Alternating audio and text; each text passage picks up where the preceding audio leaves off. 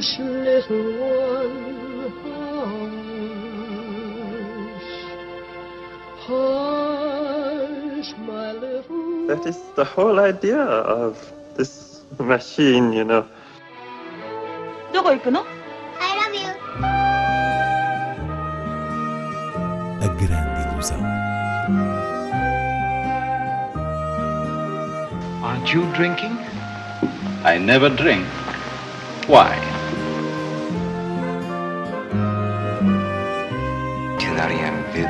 J'ai tout vu,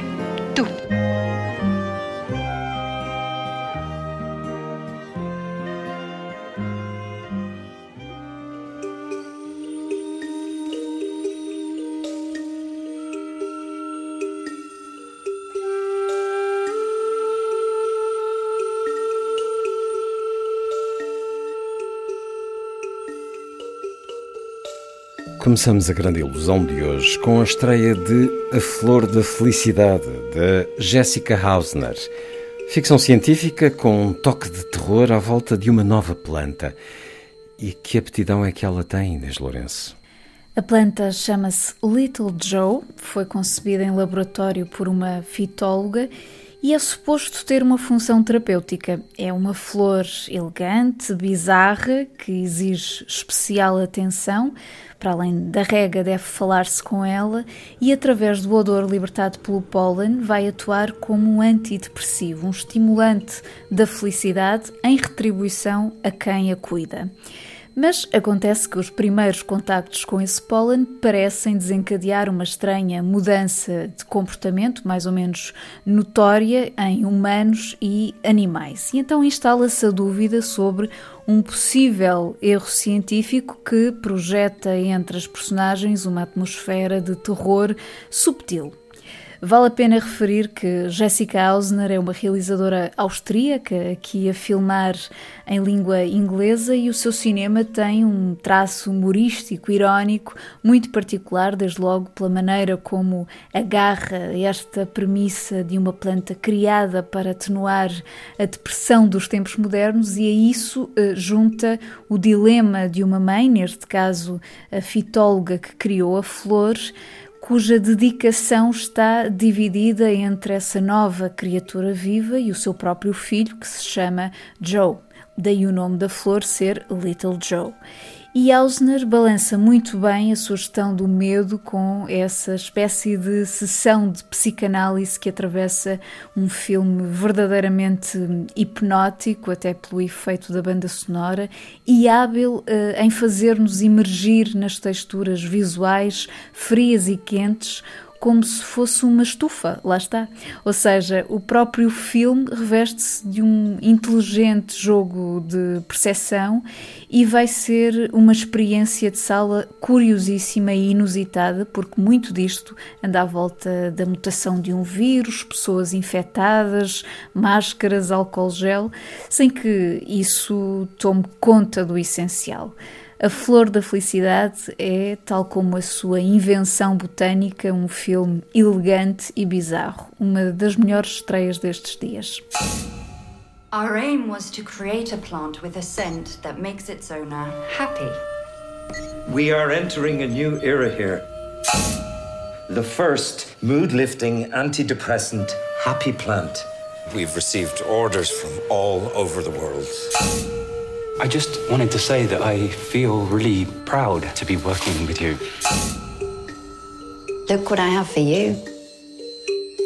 What do you say we call him Little Joe? You have to take good care of it. Keep it warm. Talk to it. It needs attention. What's so special about it? It makes you happy.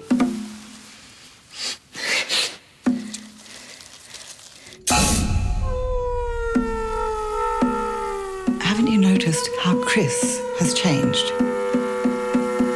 I think little Joe's pollen has triggered something. Little Joe changes the people he infects.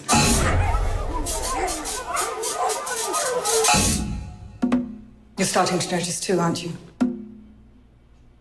Chega também às salas Zé Pedro, rock and roll, de Diogo Varela Silva. Um documentário para recordar, mas sobretudo homenagear o muito acarinhado guitarrista dos chutes e pontapés, José Pedro, que morreu em 2017, procurando-se aqui conjugar a imagem íntima à pessoa com o lado carismático, o percurso, a importância que teve no panorama musical português, enfim, um olhar com muito rock and roll, claro, que é também um mergulho numa geração através de entrevistas e arquivo que exploram o universo de uma figura lendária, mas lendária não no sentido distante do termo, sente-se uma grande proximidade neste retrato.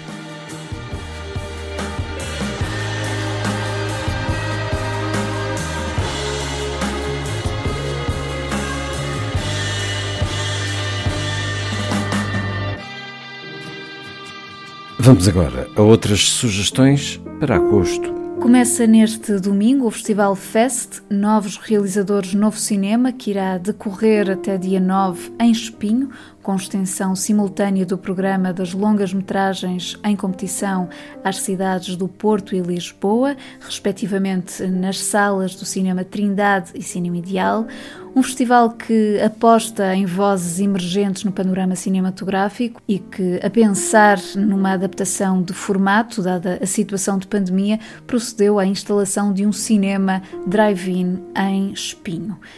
Passando para Lisboa, a partir de 14 de agosto, o cinema Medeia Animas vai integrar nas suas sessões diárias o ciclo A Nova Vaga Inglesa. São nove filmes de cinco realizadores que contemplam o final da década de 50 e os anos 60, a chamada geração dos Angry Young Men, que reúne os nomes de Tony Richardson, Carol Rice, Richard Lester, Lindsay Anderson e Alexander McKendrick, uma retrospectiva de um cinema refrescante que trocou os estúdios pela rua, filmes que põem os olhos na juventude e, e na classe trabalhadora, como por exemplo Sábado à Noite, Domingo de Manhã, de Karel Rice, esse primeiro grande papel de Albert Finney, precisamente como jovem operário de uma fábrica.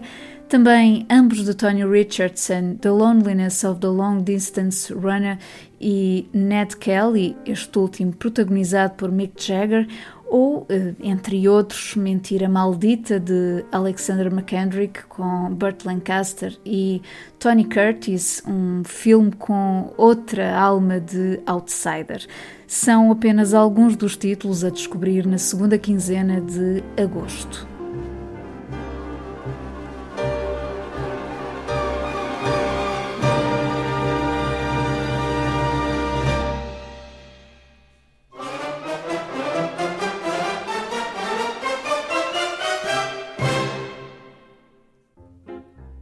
Por agora, as reposições que interessam são as de Federico Fellini. Neste ano das comemorações do centenário, vão voltar às salas seis obras do mestre italiano, em cópias restauradas, um programa intitulado Essencial Fellini, que começa na próxima quinta-feira, dia 6, estendendo-se a setembro, e onde se poderão descobrir ou redescobrir títulos emblemáticos como La Dolce Vita, é logo o primeiro lançamento das reposições, Fellini 8,5, esse outro dos autorretratos pelo alter ego Marcello Mastroianni, o tão belo, triste e amado A Estrada, com Giulietta Mazina, mas também filmes menos vistos como I Vitelloni, Os Inúteis, um dos primeiros de Fellini que capta a essência da vida juvenil provinciana numa evocação da sua terra natal, Rimini, e o desejo de partir que o levou até Roma.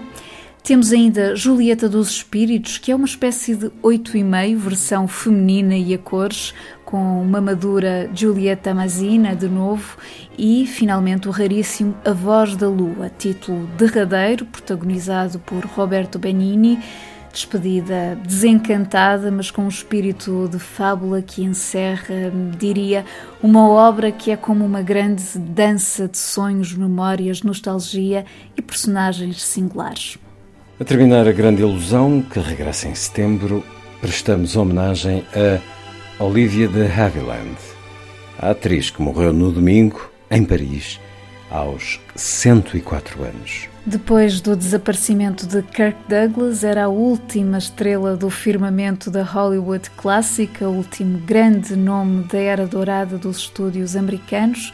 Estes que, eh, precisamente, ajudou a revolucionar na questão dos contratos dos atores.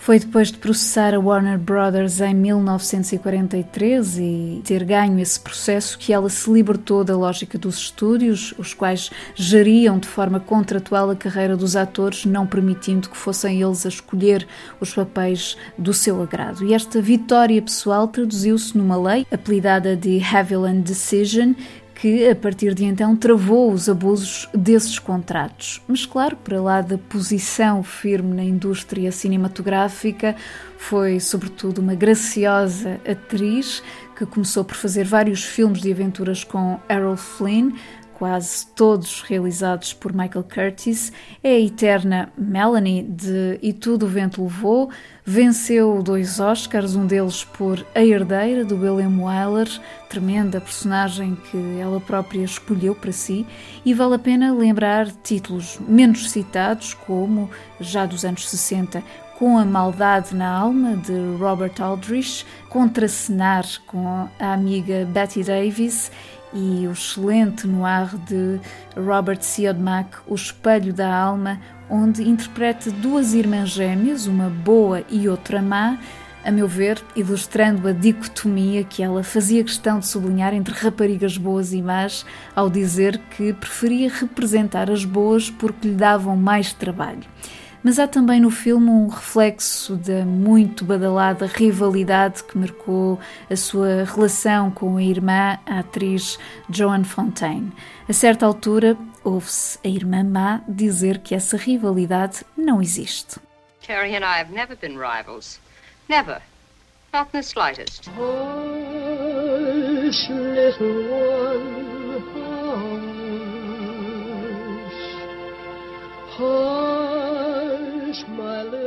That is the whole idea of this machine, you know. どこ行くの I love you. A grande ilusão. Aren't you drinking? I never drink. Why?